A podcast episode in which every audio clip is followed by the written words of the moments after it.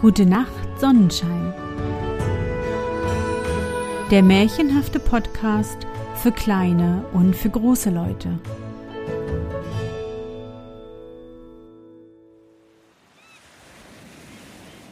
Märchen unterm Sonnenschirm.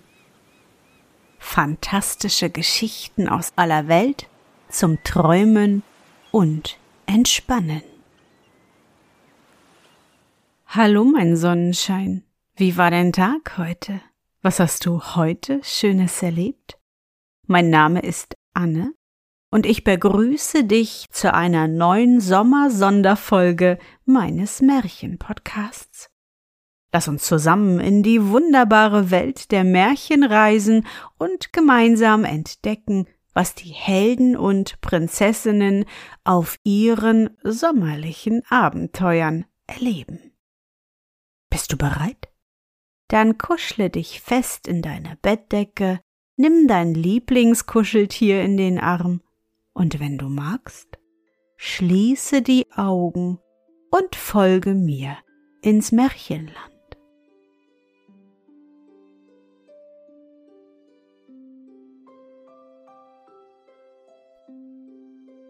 Lumpenkind In einem großen Palaste am Meere lebte einmal ein reicher alter Edelmann, der hatte weder Frau noch Kinder, nur eine kleine Enkelin, deren Gesicht er noch nie gesehen hatte, denn er hasste sie bitter, weil bei ihrer Geburt seine Lieblingstochter gestorben war.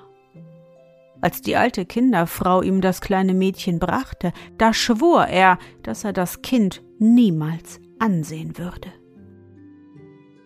So saß er denn, Tag aus, Tag ein, an seinem Fenster, das auf die See hinausging, und weinte heiße Tränen um seine tote Tochter.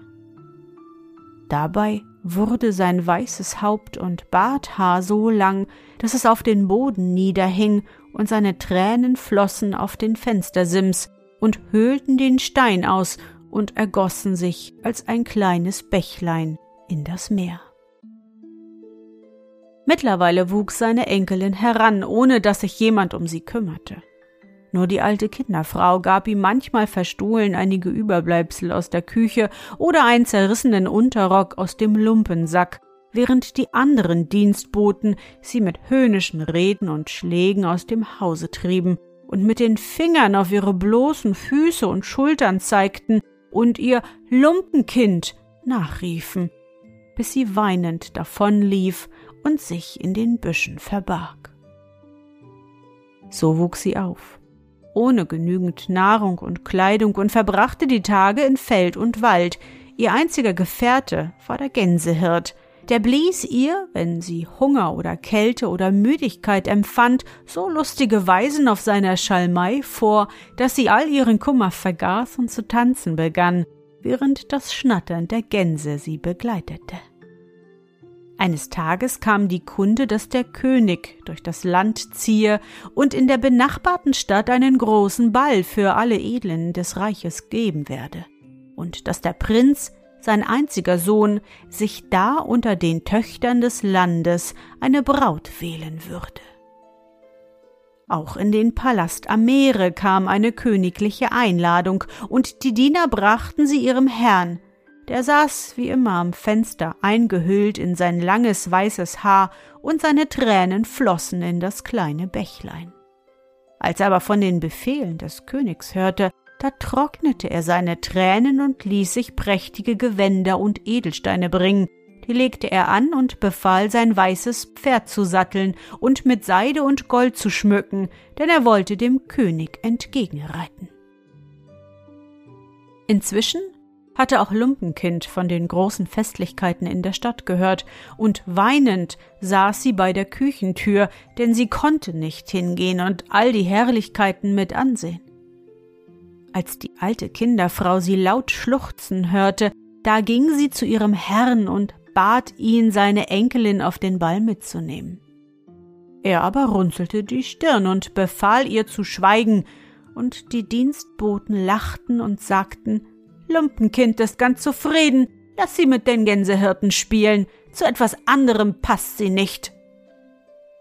noch ein zweites und drittes Mal bat die alte Kinderfrau den Lord, er möge das Mädchen mitgehen lassen, aber sie bekam nur finstere Blicke und zornige Worte zur Antwort, und endlich trieben die anderen Dienstboten sie mit Stößen und spöttischen Reden fort. Weinend, dass sie so wenig ausgerichtet hatte, wollte sie Lumpenkind wieder aufsuchen, aber die Köchin hatte das arme Mädchen inzwischen fortgejagt, und sie war zu ihrem Freunde dem Gänsehirten gelaufen. Dem erzählte sie, wie unglücklich sie sei, dass sie nicht mit dürfe auf den Ball des Königs. Als sie dem Gänsehirten ihr Leid geklagt hatte, da bat er sie, guten Mutes zu sein und schlug ihr vor, mit ihm in die Stadt zu gehen, um den König und alle Herrlichkeiten zu sehen. Da blickte sie traurig auf ihren zerlumpten Rock und ihre nackten Füße nieder. Aber der Gänsehirt begann sofort eine lustige Melodie auf seiner Schalmei zu blasen, so dass sie all ihren Kummer vergaß, und bevor sie sich's recht versah, hatte er ihre Hand gefasst und sie tanzten zusammen die Gänse voraus die Straße hinab, welche zur Stadt führte. Sie waren noch nicht weit gekommen, da ritt ein schöner Jüngling in prächtiger Kleidung auf sie zu und bat sie, ihm den Weg in das Schloss zu zeigen, in welchem der König Wohnung genommen hatte. Als er hörte, dass sie auch dorthin gingen, stieg er vom Pferd und schritt neben ihnen her. Während der Hirtenknabe seine Schalmei hervorholte und leise seine liebliche Melodie zu blasen begann, wendete der Fremde keinen Blick von dem holden Gesichte des Mädchens.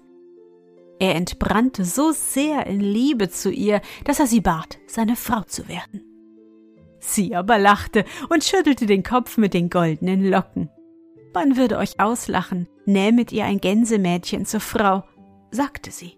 Freit um eine der hohen Damen, die ihr heute Abend auf dem königlichen Balle sehen werdet, und macht euch nicht über das arme Lumpenkind lustig. Je mehr sie ihn abwies, desto süßere Melodien ertönten aus der Schalmei und desto heißer wurde die Liebe des Jünglings. Er bat sie endlich, wie sie war, in ihrem zerrissenen Rock mit bloßen Füßen und in Begleitung des Hirtenknaben und seiner Gänse um Mitternacht auf den Ball des Königs zu kommen. Da wolle er in Gegenwart des Königs und der edlen Damen und Herren mit ihr tanzen und sie allen als seine geliebte Braut vorstellen. Als Mitternacht herankam und der Saal im Schlosse in blendendem Lichte strahlte und liebliche Musik erklang und die Damen und Herren sich in fröhlichem Tanze schwangen, da trat mit dem Schlag zwölf Lumpenkind von dem Gänsehirten und der schnatternden Gänseschar gefolgt in den Saal. Bei dem Anblicke begannen die Damen leise zu flüstern, die Herren lachten, und der König blickte erstaunten Blickes auf. Lumpenkind war nun nahe am Throne. Da erhob sich ihr Freier, der an der Seite des Königs saß, und kam ihr entgegen. Er fasste sie an der Hand, küsste sie dreimal in Gegenwart aller und wandte sich dann zum König. Vater, sagte er, denn es war der Prinz. Ich habe meine Wahl getroffen und dies hier ist meine Braut, die lieblichste, holdeste Jungfrau im ganzen Lande.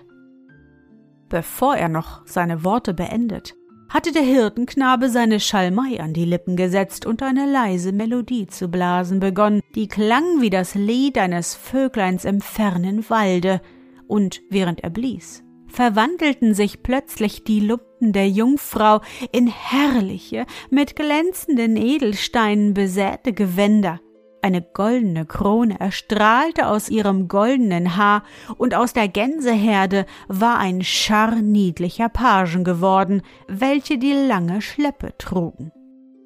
Und als der König sich erhob, um seine Tochter willkommen zu heißen, da ertönten die Trompeten zu Ehren der neuen Prinzessin und das Volk auf der Straße sagte, Ah, jetzt hat der Prinz sich die lieblichste Jungfrau im Lande zu seiner Gemahlin ausersehen. Aber der Gänsehirt war verschwunden und niemand weiß, was aus ihm geworden ist. Der alte Lord kehrte wieder heim in seinen Palast am Meere, denn er konnte nicht bei Hofe bleiben, weil er geschworen hatte, dass er seine Enkelin niemals mit einem einzigen Blicke ansehen würde. So sitzt er denn weiter an seinem Fenster und die heißen Tränen fließen noch heftiger als zuvor, während er traurig hinausblickte auf das Meer.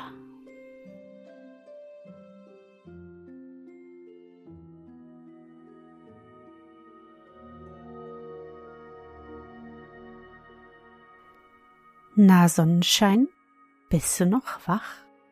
Das war das englische Märchen Lumpenkind, übersetzt von Anna Kellner. Ich hoffe, dir hat unsere gemeinsame Reise heute gefallen. Für mich war es wieder wunderbar und ich danke dir, dass du mich begleitet hast. Und bevor du nun die Augen schließt und in dein Traumland reist, möchte ich mit dir nochmal an dein schönstes Erlebnis heute denken. Was war es? Vielleicht hast du heute bei der Hitze ein kühles Wassereis im Schatten eines Baumes geschleckt. Oder du hast im kühlen Zimmer auf dem Fußboden liegend mit deinen Puppen oder deinen Autos gespielt. Versuche dich an dein schönstes Erlebnis heute zu erinnern.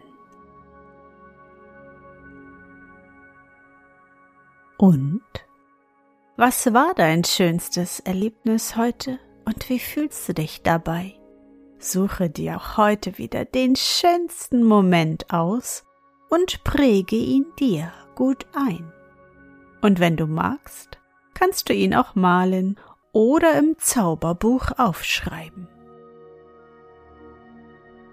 Und nun gute Nacht, Sonnenschein. Schlaf gut und träum was Schönes. Wir hören uns bald wieder.